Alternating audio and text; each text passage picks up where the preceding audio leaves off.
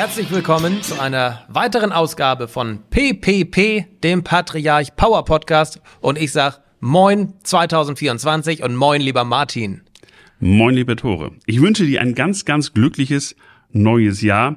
Und äh, ich freue mich auf viele Gespräche über das Thema Geldanlagen. Absolut. Frohes neues Jahr wünschen wir auch unseren Zuhörern. Schön, dass ihr wieder dabei seid. Neues Jahr. Martin, heißt das auch neues Spiel, neues Jahr, neues Glück? Also Tore, mit Geldanlage und Glück und Spiel, Glück ist eigentlich immer wichtig, aber spielen sollte man mit Geld eigentlich nicht. Man sollte strategisch anlegen. Wer spielen will, kann dieses mit Sicherheit in der Spielbank machen oder auch von mir aus gerne mal in Einzelaktien investieren.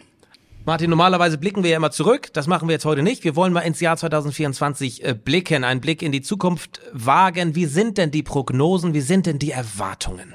Die Erwartungen, lieber Tore, sind sehr, sehr unterschiedlich. Zum einen gibt es Pessimisten, die davon ausgehen, dass die Wirtschaft in eine Rezession rutscht. Ähm, das ist meine persönliche Meinung nicht. Äh, sollte es denn wirklich mit der Datenlage so schlecht sein, äh, dass die Notenbanken sich dann wieder äh, gezwungen fühlen, auch einzugreifen, gibt es halt die zweite Möglichkeit und die zweite äh, Wahrscheinlichkeit, dass dann auch eine Zinssenkung uns bevorsteht. Und dies geht natürlich nur dann, wenn nicht parallel die Inflation ganz stark nach oben schnellt. Aber ähm, auch hier gehen wir davon aus, dass die Inflation stabil bleibt, dass wir leicht in eine Rezession kommen und dadurch wir an äh, äh, leicht fallende Zinsen herankommen. Martin, wir nehmen mal an, die Wirtschaft sendet schlechte Signale. Die Inflation ist weiter gefallen und die Notenbanken fangen an, die Zinsen weiter oder wieder zu senken. Was ist dann? Dann, lieber Tore, dann bin ich mir ziemlich sicher, dann schlägt die Stunde der Rohstoffe. Der Rohstoffe. Warum das? Nun, Börsen nehmen ja die Entwicklung vorweg. Man sagt so sechs bis ungefähr neun Monate. Wenn die Zinsen fallen, sollten sie Investitionsbedingungen verbessern. Und die Wirtschaft sollte den Boden gesehen haben. Nimmt die wirtschaftliche Aktivität zu, werden mehr Rohstoffe nachgefragt und dadurch ganz automatisch steigen die Preise. Klingt logisch. Ja, und es ist mega spannend, denn aus der Erfahrung heraus kann dies sehr schnell geschehen und zwar ratzfatz. Also sollte man sich im Vorfeld Gedanken um Rohstoffinvestments machen und versuchen, antizyklisch zu investieren. Passenderweise haben wir hier im PPP, im Patriarch Power Podcast, auch eine Expertin aus dem Bereich Rohstoffe bei uns. Wer ist denn das, Martin? Wer kommt denn jetzt hierzu? Das ist Dana Kalasch, ähm, eine ausgewiesene Expertin im Bereich von Minen, im Bereich von Rohstoffen, ähm, die sich seit vielen, vielen Jahren, Jahrzehnten genau mit diesem Thema beschäftigt und super informiert ist. Dann würde ich sagen, holen wir doch mal Dana aus dem Allgäu zu uns hier hoch nach Nordfriesland in unseren Podcast. Hallo Dana und hallo ins Allgäu. Hallo Tore und hallo in den schönen Norden. Erzähl uns doch mal, warum ist es jetzt gerade wichtig, in Rohstoffe zu investieren? Äh, vielen Dank für die Frage. Ähm, ist natürlich eine sehr gute Frage, die sich viele Investoren auch gerade stellen.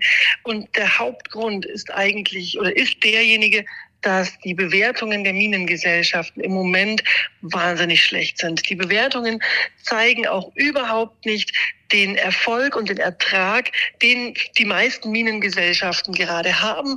Die Rohstoffpreise wie zum Beispiel der Goldpreis ist an einem wahnsinnig hohen Niveau. Und auf der anderen Seite sind die Goldminen in den letzten beiden Jahren massiv abgestraft worden und extrem schlecht bewertet. Das heißt, hier passen die Fundamentaldaten absolut nicht mehr zusammen. Und das ist für mich aktuell der Hauptgrund, jetzt zu investieren. Und wenn wir dann die Konjunktur noch mit dazu nehmen und schauen oder einfach sehen, dass wir jetzt keine steigenden Zinsen mehr erwarten, sondern eher sogar langsam in Richtung Zinssenkungen denken, beziehungsweise wir auch sehen, dass die Rohstoffe immer die, der Konjunktur so sechs bis neun Monate vorausgehen, dann kann man davon ausgehen, dass auch im nächsten Jahr die Minengesellschaften einen wahnsinnigen Boost erleben werden und wir als Investoren hier richtig Spaß haben.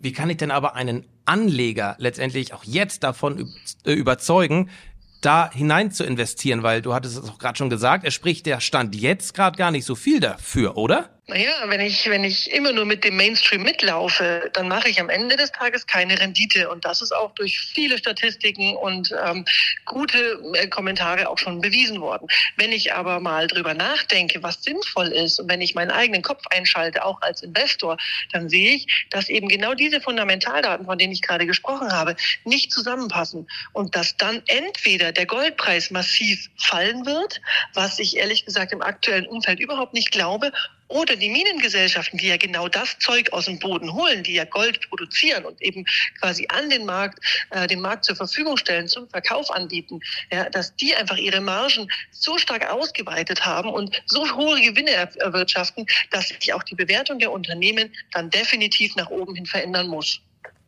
Was ist ein weiterer Rohstoff, in den es sich zu investieren lohnt? Wir haben vor circa einem Dreivierteljahr Jahr schon angefangen, in Uran zu investieren. Wir finden Uran gerade wahnsinnig spannend, denn weltweit werden unheimlich viele Atomkraftwerke gebaut oder sind gerade in Planung. Also wir dürfen immer nicht Deutschland als den Nabel der Welt sehen, sondern einfach mal ein bisschen weiter gucken. Äh, die Franzosen bauen Atomkraftwerke, die Japaner bauen, ähm, keine Ahnung wo auf der Welt, überall wird gebaut und produziert. Und die brauchen vor allem eines und das ist Uran. Und Uran galt ja ganz lange als eher dreckiger Rohstoff und kann man ja nicht machen, gerade nach Fukushima und so weiter und so weiter. Also dieser grüne Gedanke, der sich überall eingepflanzt benutzt hat, ähm, der zeigt halt, dass, äh, oder der hat quasi gezeigt, dass Uran in dem Moment nicht spannend, nicht sexy war. Und das kommt gerade zurück. Denn jetzt wurde ja auch Atomstrom als grün eingestuft. Und dementsprechend wird natürlich weltweit wahnsinnig viel Uran benötigt. Und das gibt's aktuell noch nicht.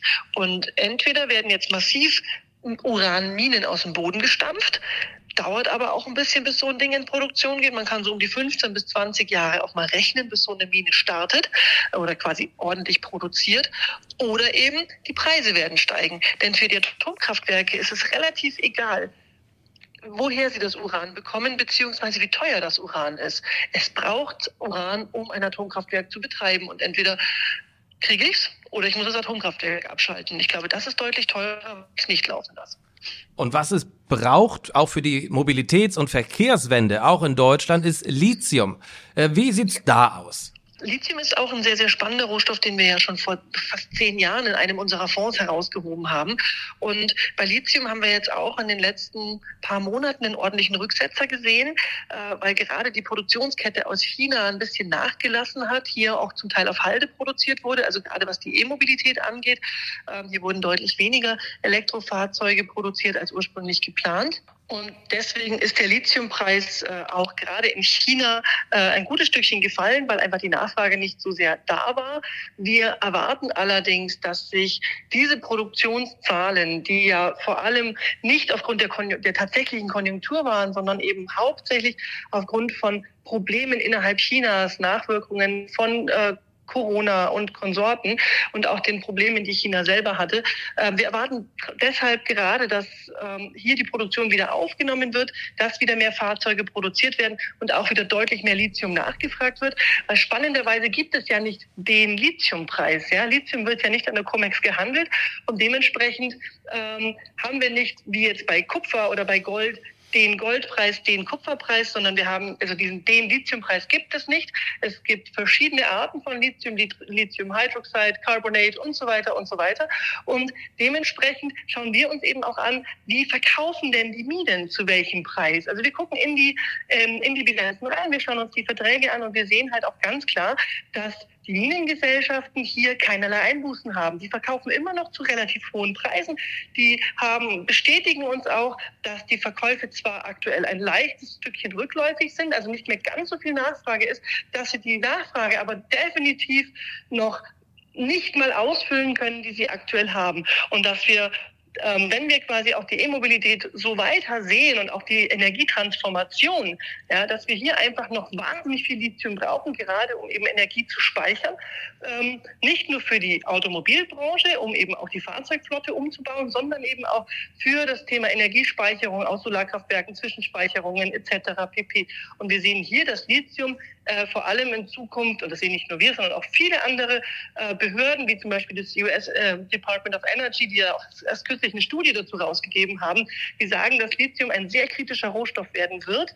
Ähm, und zwar vor allem ab 2024, Ende 2024, Anfang 2025 an. Also dementsprechend können wir uns nur anschließen. Wir sehen, dass die Produktion bei weitem nicht so nachkommt ähm, aus den Minen, wie es erwartet wurde. Und wir glauben, dass das einfach nur am Markt noch nicht so angekommen ist und in den nächsten Monaten hier wieder massiv Fahrt aufnehmen wird. Dann sage ich vielen Dank Dana, für deine Einschätzung, für deine Expertise und wir halten fest, es ist wichtig und richtig, äh, jetzt in Rohstoffe wie Gold, Lithium oder auch Uran zu investieren und einfach auch mal über unseren deutschen Tellerrand hinauszublicken, denn nur weil in Deutschland irgendwas nicht gefördert wird, heißt es nicht, dass es auf der ganzen Welt nicht passiert. Dana, dann noch eine abschließende kurze Frage an dich. Der Commodity Capital Global Mining Fund. Was macht dieser anders? Was macht diesen besonders? Also herzlichen Glückwunsch erstmal zur Aussprache. Ja, das hat hervorragend funktioniert, schafft nicht jeder beim ersten Mal, lieber Tore. Aber was macht der besonders? Er ist ähm, in die mittelgroßen Unternehmen, also die Juniors, investiert. Er schaut auch auf die sogenannten ESG-Kriterien. Ich weiß, das kann man schon nicht mehr hören, aber wir müssen ESG ein bisschen weiterdenken und müssen hier einfach auch schon beim Mining anfangen. Also nicht sagen, wir holen das Zeug halt aus dem Boden, dreckig egal, sondern wir gucken halt schon, dass hier einfach die neuesten Standards Standards, keine Kinderarbeit ähm, und, und sonstige Dinge einfach auch, auch so faire Löhne und, und ähnliches quasi ähm, angebracht sind. Und unser Fondsmanagement ist vor Ort. Das heißt, die gucken sich die Projekte dort an, wo das Zeug aus dem Boden geholt wird, und zwar egal ob Kupfer, Gold, Uran oder anderes, ähm, sprechen dort vor Ort mit dem Management, sprechen dort vor Ort mit, der, mit den Regierungen der lokalen Bevölkerung. Und das ist ein Informationsvorsprung, den viele andere nicht haben und der uns quasi dadurch eine deutlich höhere Rendite beschert hat in den letzten Jahren als bei vielen anderen.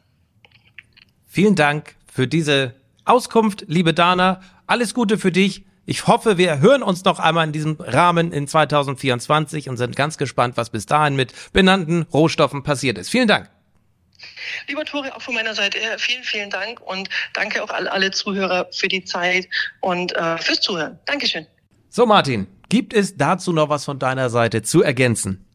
Tor, aus meiner Sicht hat sie alles auf den Punkt gebracht, so wie es sein soll. Wer nähere Informationen haben will, kann sich diese sehr, sehr gerne auf unserer Homepage patriarch-funks.de anschauen und nachlesen und natürlich sowohl meine Kollegen als auch mich telefonisch erreichen. Vielen, vielen Dank, mein lieber Martin. Wir hören und sehen uns spätestens im Februar 2024 wieder im Rahmen von PPP, dem Patriarch Power Podcast. Und ich sage auch vielen Dank fürs Zuhören. Ich freue mich, you.